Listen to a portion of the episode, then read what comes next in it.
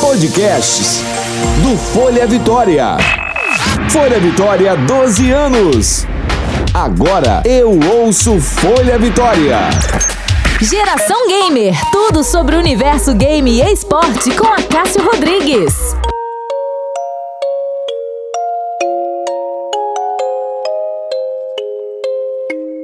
Fala galera, tá no ar mais um podcast do Geração Gamer.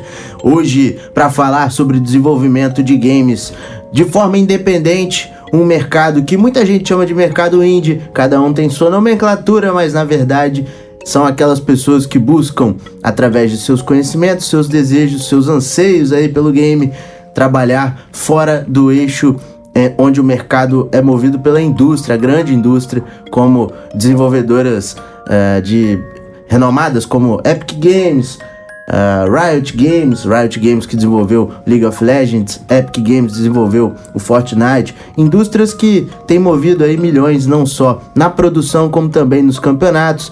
Mas hoje o papo é para quem tem boas ideias, um processo criativo muito legal e quem vai falar sobre isso é o grande mestre em artes, formado em desenho industrial, um professor dos games de forma independente. Felipe Matar, seja muito bem-vindo no podcast do Geração Gamer. Olá, tudo bem? Tamo aí.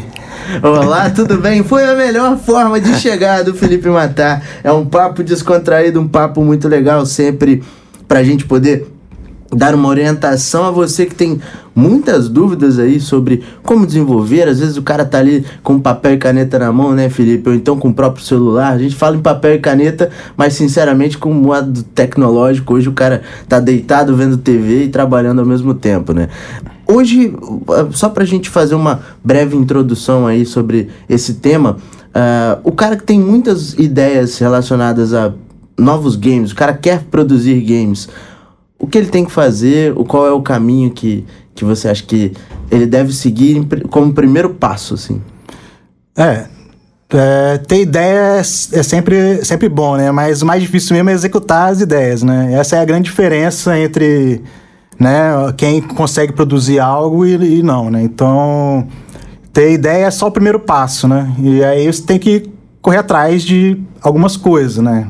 No meu caso, por exemplo, já tinha alguma experiência com design, né? Sou formado em design, trabalhei muitos anos com audiovisual, animação, então isso é tudo uma área muito, muito próxima, né? Então eu já tinha algumas ferramentas que me foram úteis no desenvolvimento de jogos, né? Então eu não parti totalmente do zero, né? Eu parti do zero no sentido da, da parte mais de programação, que eu também estou estudando e tal, mas é, na parte de design, de produção de som, trilha sonora, algumas coisas eu já tinha um bom conhecimento, né? Então eu não parti totalmente do zero. Mas a primeira coisa é estudar mesmo, né? A primeira coisa é gostar de jogos, obviamente, né? Mas daí não precisa nem ser falado, né? Porque quem quer trabalhar com desenvolvimento de jogos necessariamente tem que gostar de jogar também, né? Para poder saber o que está acontecendo e testar os seus próprios jogos, né? É, e até para entender qual é o caminho que ele está colocando aquela ideia, né? Porque se o cara não, não joga, não tem conhecimento de, pelo menos uh, aí os, os principais, ou, ou até mesmo dentro do mercado independente, se ele não conhece alguns games aí para ter uma noção de como ele pode tornar, não digo competitivo em forma mercadológica, mas até mesmo na questão de preferência dos usuários, né? Sim. É, o, o principal, na verdade, é o quê? É formar uma equipe, por exemplo, juntar alguns amigos que querem desenvolver, e aí cada um buscar aprender alguma coisa e tal, mas existem desenvolvedores que fazem tudo sozinhos, né? É um pouco mais complicado, mas é, existem algumas saídas, né? Por exemplo, você pode é, dominar, por exemplo, programação, mas você não domina arte. Aí você pode o quê? Você pode utilizar assets, que a gente chama, né? Que são os, os materiais para produção de jogos. Dentro desses assets inclui a arte, imagens e tal, né? Então, você já consegue achar muita coisa grátis na internet hoje em dia ou comprar pacotes também, né? Ou você ainda pode contratar um, um terceirizado via sites mesmo. Tem alguns sites que fazem essa mediação, né? Você contrata um cara lá da Nova Zelândia ou lá do leste europeu para fazer uma arte para você. E o preço é relativo, né? Vai depender do, do, tipo de artista e tal, mas é possível também trabalhar nesse sentido. Você dominar algumas, algumas técnicas e terceirizar algumas outras a preços relativamente baixos, né? Você vai comprar uma arte lá, sei lá, entre 5 e 50 dólares tem, você consegue achar coisas nesse sentido. Então, não é nada fora da realidade, né? Se você for pensar num personagem que você vai comprar por 5 ou 10 dólares, é mais ou menos 50 reais. Então, é um investimento possível até para pequenos desenvolvedores, né? Então. É importante falar isso, né? Porque muita gente às vezes tem um pouco de receio de começar porque já coloca o dinheiro como principal entrave, né? É, tipo, você produzir um jogo, né? Existem, obviamente, vários níveis de jogos, de jogos muito simples para jogos muito complexos, né? Então, a minha primeira dica é o quê? É não tentar fazer o seu primeiro jogo o melhor jogo que, que você, da sua vida, ou a sua obra-prima, porque vai te frustrar, né? Obviamente. Então, você vai tentar fazer uma coisa muito complexa, você não vai ter ainda as ferramentas necessárias para isso, e você vai acabar virando um. Vai ficar dois, três, quatro anos desenvolvendo um jogo que talvez nunca seja lançado, né? Então. A minha dica inicial é faça o seu primeiro jogo um jogo simples. Né? Um jogo que você consiga fazer ele do início, meio e fim, né? fazer o ciclo completo, né? Não ser né? que, que tenha uma, uma interface com o usuário, menus, né? Que tenha um ciclo completo, né? De, aí depende do tipo de jogo, né? Mas eu digo, se é um jogo de tiro, que o personagem tem as pontuações, que, que morra, que ele tenha continuação, ou que ele inicie no início da fase, enfim, que tenha um ciclo completo, né, do jogo ali, e que seja um jogo simples, né, porque se você for pensar em fazer, sei lá, um RPG multiplayer, alguma coisa nesse sentido, você não vai, não vai conseguir a princípio, né, porque se você está começando, obviamente você não tem as ferramentas para isso ainda. É, eu, eu só lancei um jogo até hoje, tenho aproximadamente um ano que eu lancei, que foi o meu primeiro jogo, que é exatamente um jogo simples. Que foi da onde eu comecei a aprender a programação, e aí. É um jogo de nave, de tiro, né? Ele tem algumas coisas interessantes também, apesar dele ter uma. Ele deu chamar dele ser um jogo simples, né? Ele tem bastante coisas incluídas, né? Até um pouquinho de inteligência artificial para alguns inimigos que seguem, umas coisas mais simples assim. É, porém, não é um jogo 3D, é um jogo 2D, então ele tem toda essa especificidade, né? É, eu comecei a a querer, fazer jogo porque eu estava trabalhando com, com cinema audiovisual, eu continuo trabalhando com isso, né? Principalmente com a parte de som. Até aproveitando, é, antes de você falar dessa parte do, do audiovisual, eu, eu tava pensando justamente numa, numa pergunta referente a uhum. isso, né? Por você ter essa experiência. Primeiro, qual é o nome do game? E segundo, a, a tua experiência com audiovisual, ela, ela e até para outras pessoas que queiram desenvolver ou para quem já desenvolve a referência do cinema, principalmente falando em, em roteiro, é, para quem está produzindo um game, faz diferença? É bom, a, a minha experiência com, com o cinema audiovisual, ela é, tem de produção profissional uns 10, 10 anos, fez esse ano, na verdade, né? E o, o que, que me. Exatamente, o que me fez chegar nesse negócio de vou fazer um jogo, né? Tipo, tava lá trabalhando com cinema audiovisual, trabalho principalmente com som, né? Uhum. Pós-produção, edição, mixagem, não tanto com trilha sonora, mas eu, eu fiz a trilha do meu jogo, né? Meu jogo chama Rock Pen, que é um nome que eu meio que inventei, assim, né? Misturando. Que é um jogo de nave, mas a, o, é um avião de papel que atira pedra, papel e tesoura, sacou? e os inimigos também são pedra, papel e tesoura. Então você tem que acertar o inimigo certo com o tiro certo, né? Se você acertar o tiro errado, não acontece nada, né? Então ele é um jogo simples que ele, né, se dá tiro, enfim, vai, né, quase como um endless run, assim, porque ele não tem fim, você vai até morrer, então você faz o máximo de pontos possíveis que você conseguir, né, e você vai ter um placar, nesse, nesse caso ele está disponível só para Android, então você tem o placar da próprio Google, né, online lá no, na, na né, no sistema do, do Play Services do games, do, dos games da Google. Tem é, conquistas para liberar também, algumas coisas assim, né? E aí eu tava trabalhando com audiovisual, né? E um, comecei, um amigo meu começou a, pesquisar coisas de desenvolver jogos, ele começou a estudar Unreal. E aí eu fiquei interessado. Falei, bicho, eu quero trabalhar fazendo sound design pra esse jogo que você tá querendo fazer. Só que aí, no processo dele lá, ele se enrolou muito e não, não, não andou muito pra frente. Numa época eu tava com tempo mais livre, assim, e pensei, pô, quero fazer som para jogo. Não tem nenhum jogo para eu fazer o som. Eu vou fazer um jogo para poder fazer o som para esse jogo. Essa foi a minha ideia inicial, assim, né? Entendi. né? E aí, só que eu descobri que eu gostava de programar. Pelo menos na linguagem que, que, que eu uso lá na, na, na engine que eu estou usando. Então, eu descobri que eu gostava e aí eu comecei a estudar, fui pesquisar, ah, o que, que eu vou usar? Vou usar um Unity, vou usar um Unreal, vou usar o quê? Eu comecei a pesquisar várias engines, né, de desenvolvimento de jogos.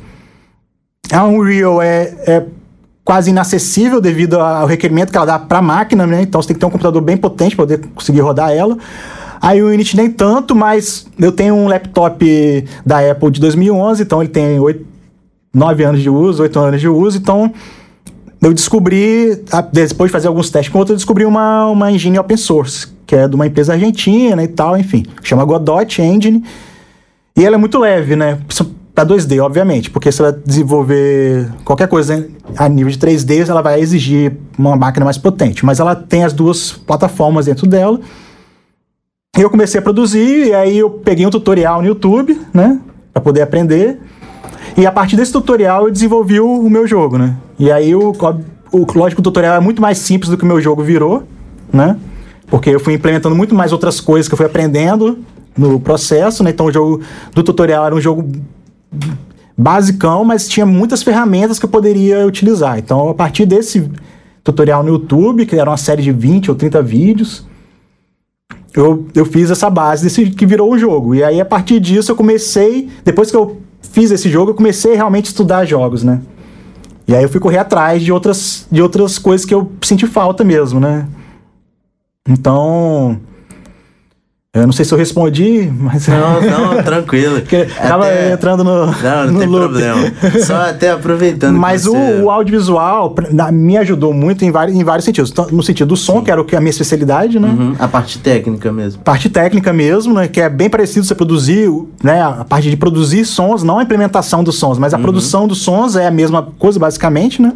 É, o que te aproxima também, até mesmo na questão de produzir trilha sonora pro seu game. Exatamente. E aí né? Então no jogo tem o quê? Por exemplo, a trilha sonora é dinâmica no jogo, né? Uhum. No meu jogo, por exemplo. A minha trilha é uma trilha só, ela tem várias camadas. E as camadas vão vindo gradativamente sendo compostas. Então você começa com o jogo com, com a trilha muito mais calma, e quando vai ficando mais difícil, porque ele vai avançando, a trilha vai ficando mais. mais com mais elementos, enfim, né? Então isso já é, não é nada de novidade, né? Obviamente, né? No, nos jogos você tem a utilização de trilha sonora para mostrar perigo e outras coisas nesse sentido. Uhum. Mas aí eu implementei isso também com a progressão de acordo com a pontuação, né? Quanto mais, né, mais pontos, mais difícil, né? Então. Mas aí eu comecei, a partir desse, desse, desse meu experimento, eu comecei a correr atrás de estudar mais tal. Então, eu participei, ainda tá rolando é, é, algumas ações do Sebrae agora, junto com a Secretaria de, de Cultura também, né? Então eu fiz um curso no Sebrae, na época meu jogo ainda não estava lançado, né, um programa de startup de, né, de aceleração do, do Sebrae, enfim, eles pagaram o curso com. É, desenvolveram um, o que eles chamaram de mentoria, né, que é um mini curso, assim, com o Walter Machado, que é um desenvolvedor, que eu já comentei com você, que é um desenvolvedor aqui do estado.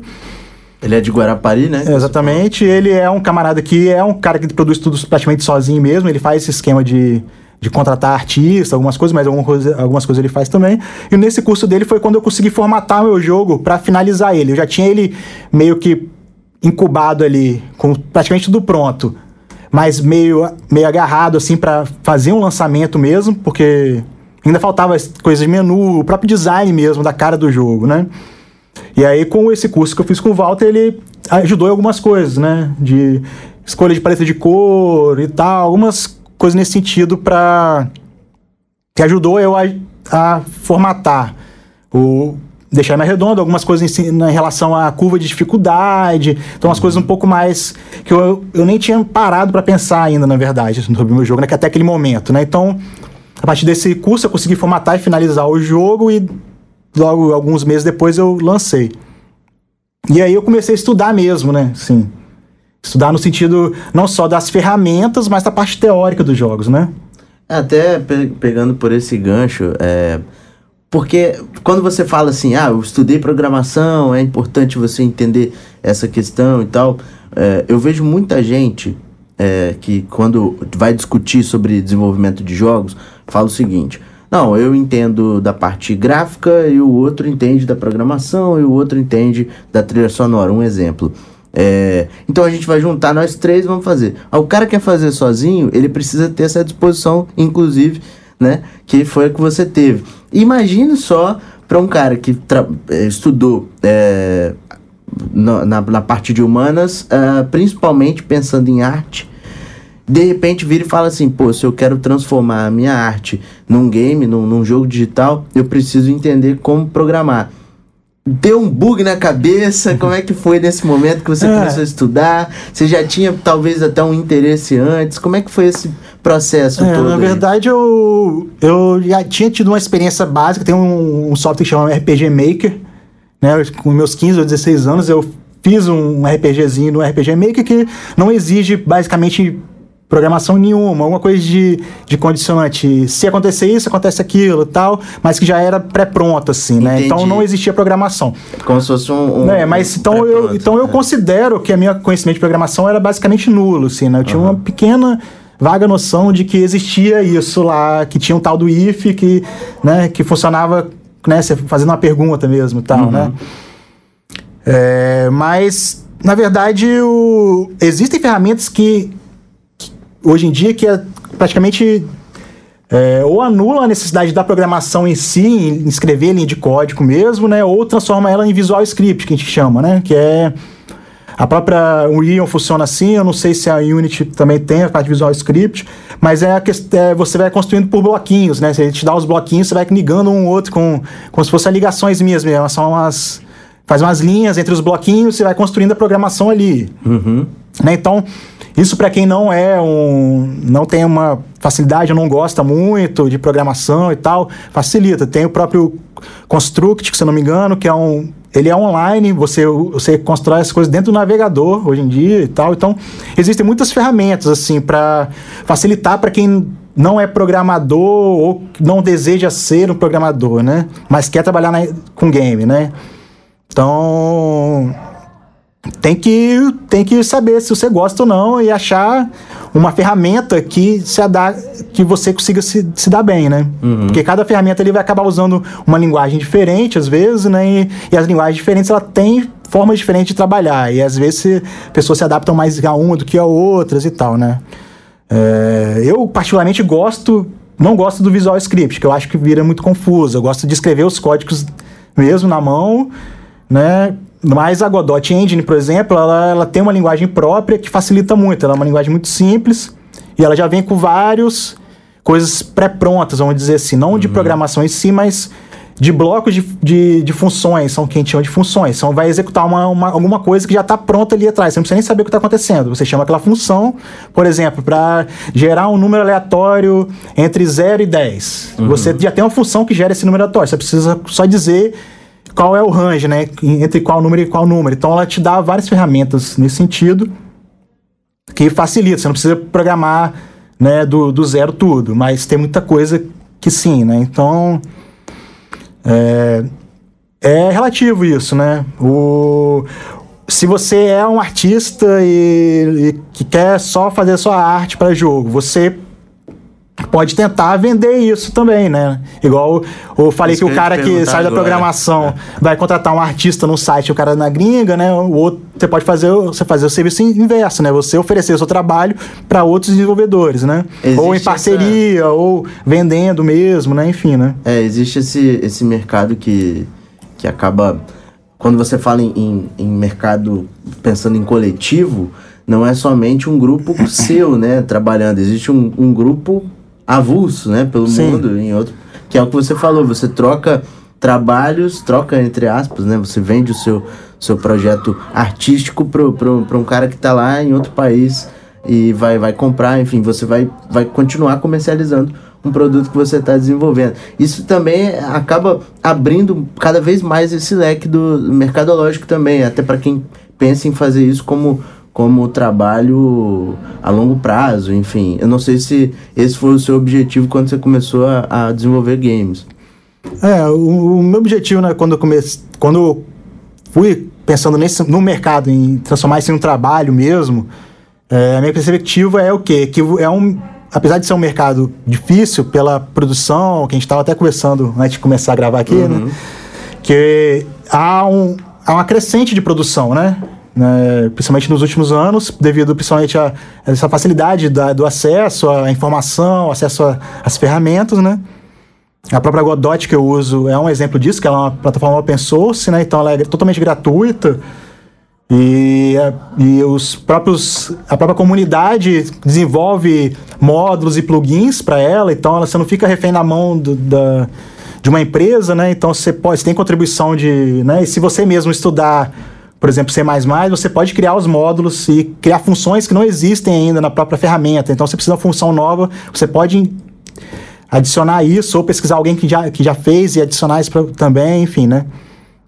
É, a própria implementação no meu jogo da comunicação com a, com a Play Store para as conquistas e para a pontuação, né, para o login do usuário e é, a própria conexão com o Firebase, que é uma ferramenta da, da Google também, que tem uma possibilidade de você colocar propaganda, por exemplo, foi feita por, modo, por, por módulos externos, não foi feito pela equipe da Godot, por exemplo. Foi desenvolvedores independentes que queriam aquilo e desenvolveram. E aí você precisa ter um conhecimento também um pouco mais avançado para poder conseguir introduzir esse modo. Você tem que recompilar, enfim, é um pouco mais complexo, mas é possível, né? Você tem essas algumas facilidades e umas algumas coisas contra, né? A Godot, por exemplo, você não tem como exportar para console, uhum. porque console é dedicado. Você precisa ter acesso ao código fonte do console para poder exportar para aquele console. Né? Então, a Unity, por exemplo, assina um, a Unreal assina um acordo de confidencialidade, né? Então, na Godot não existe isso, o código é aberto, é open source, então Entendi. não tem essa possibilidade. Mas existem, por exemplo, uma empresa que faz a portabilidade da Godot para console, por exemplo. Você tem que pagar por isso, enfim, mas se você tem um contrato para lançar no console, você tem, né? Você consegue ter o pagar por esse, essa portabilidade, né? Essas burocracias acontecem é. não, em é, qualquer lugar. É, eu estou dizendo, por exemplo, um é aberto, o outro é fechado, sim, não, e, e não é tão simples também toda essa questão da, das lojas, de você como você vai publicar isso, né? Então, cada loja tem uma, uma particularidade, né? Então, por exemplo, eu lancei o meu jogo para Android, eu pretendo, eu já tenho uma versão dele para PC pronta, eu ainda Ele é disponibilizado? Oi? Tá disponível? Tá, é gratuito, uhum. ele é gratuito, você tem propaganda e você paga para tirar propaganda. Se não me engano, agora tá 99 centavos uhum. para você tirar propaganda, né? É tipo um, quase um valor simbólico mesmo. Como é o meu primeiro jogo, tá ali só para existir mesmo, né? Porque se você tem um jogo, é praticamente você não tem nenhum, né? A não ser que você dê muita sorte de fazer um jogo que estoure, enfim, aí você tá entrando num, num, num âmbito um pouco da sorte misturado com a sua competência também, né? Mas a, a minha ideia é o para eu ter algum, algum fluxo de, de. Eu tenho que ter pelo menos três jogos lançados, né? Porque eu, um jogo leva ao outro, né? O cara gostou do seu, do seu, de um jogo seu, ele vai buscar, vai ter o outro, e um, né? Você multiplica isso meio que geometricamente, né? E não necessariamente uma continuidade, né? Não necessariamente, né? Exatamente. Mas é bom que talvez você tenha um, algum tipo de, de personalidade nos seus jogos, né? Entendi. Porque você cria, cria uma identidade. Cria uma identidade, né? É interessante que isso exista, né? É, né, o, o, você pode até dentro, dentro disso criar um, um, próprio público ali específico e tal, né? Mas é um, é, um, é, um, é um mercado meio complicado, assim, né? Tipo, porque você tem essas, todas essas lojas, então você vai lançar para iOS, para Android, para PC, e aí para PC você vai ter a Steam, que é mais conhecida, mas você tem outras uhum. ferramentas de venda de jogos hoje em dia também, né? Então, e cada um vai cobrar uma taxa por cima disso. Então, você fazer o jogo é só a primeira etapa, né? Talvez é que exige um, um, um esforço maior no sentido de adquirir conhecimento e tal, mas o esforço de, de distribuição e venda ali, ele é um complicante, porque exige outros conhecimentos, né? Uhum. Conhecimento de marketing, talvez, né? Enfim, é, né? Existe todo um, um, um trabalho uh, pra, uh, não somente o desenvolvimento do game, né? Depois que você fez o game, depois de tudo isso que você falou, Fiz trilha, fiz, é, trabalhei a programação, pensei no, no melhor para o usuário na hora de fazer o login, na hora de procurar o menu, até mesmo durante o game, para o cara se, se entender ali dentro, enfim.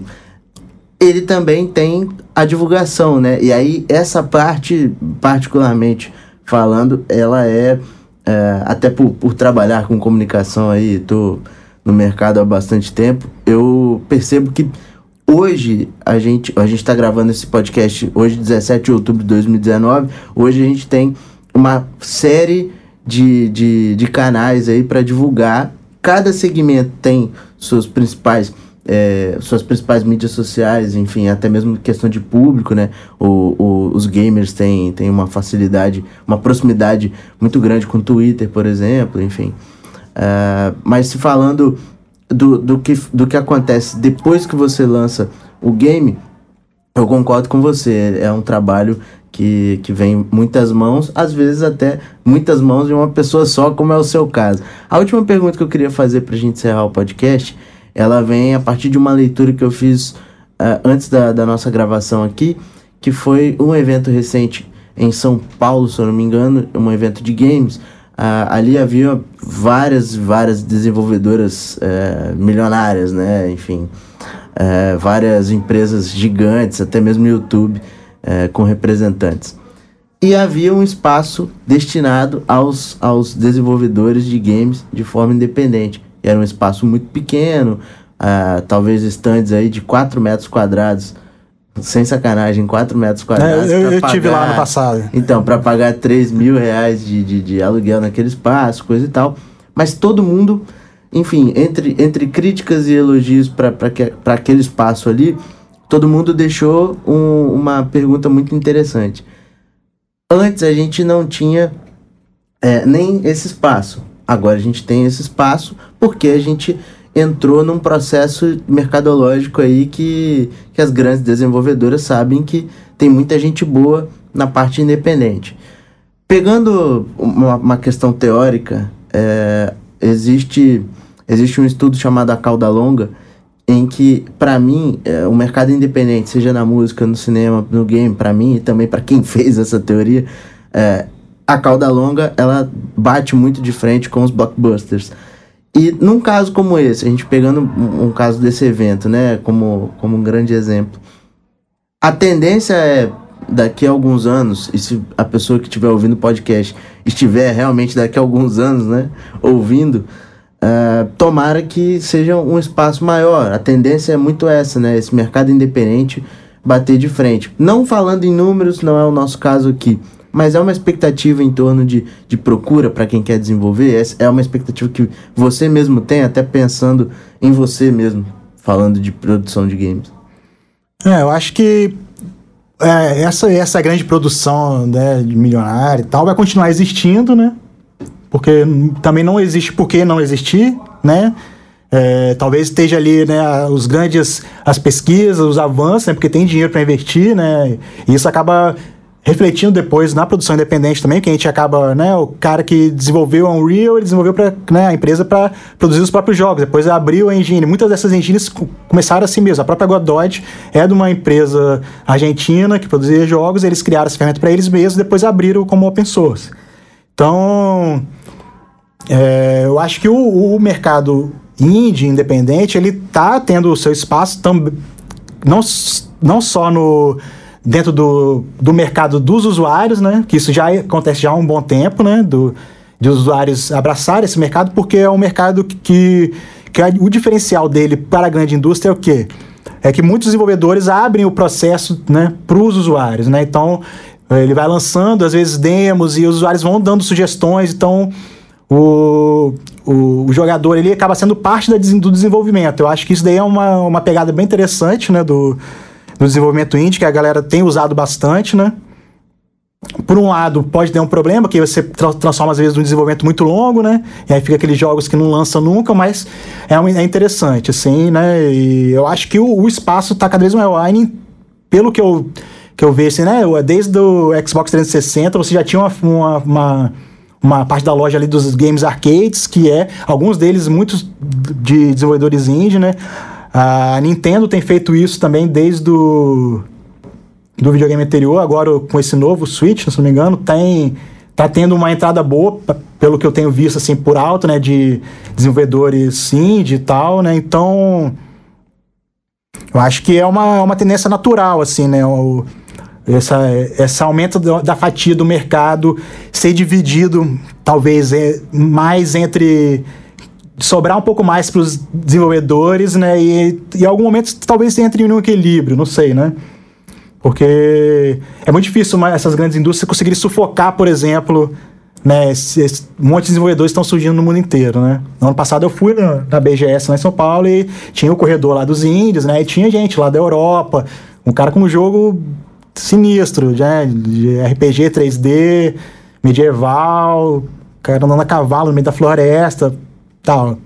Outra equipe do sul aqui do, do, do Brasil, quatro pessoas. Eram três e recentemente tinham, tinham adicionado mais um, os caras desenvolvendo a Tava bem, bem adiantado até, acho que não tinha nem um ano que estavam desenvolvendo. Um 3D também, mas RPG, mas de outra maneira, que eram, né? Mas tem de tudo assim acontecendo, né? Eu acho que é, não é fácil, né? Porque você tem dentro desse mercado tem muitas vertentes também, né? Então você pode é, trabalhar com projetos autorais, mas você pode também vender né, jogos, jogos educativos ou o que a gente chama de adver games. Há todo uma, um mercado aí que dá para que dá para explorar assim, né? Tá certo, Felipe, muito obrigado pela tua participação aqui no podcast Geração Gamer. Agradeço muito pela disponibilidade de falar sobre um mercado que tem crescido bastante. É, e cada vez mais esperamos que outros talentos aí possam surgir, além de você que é daqui de Vitória, é um cara que a gente é, sabe que muito pelo o conhecimento teórico ele é importante, o conhecimento prático ele é importante, o conhecimento em vários é, segmentos para chegar a esse denominador comum aí final do seu do seu game é, Rock Pen é, é, muito interessante ouvir tudo isso, né? É um processo muito grande que, que depende também dessa, dessa disposição que você tem. Valeu, Felipe, muito obrigado.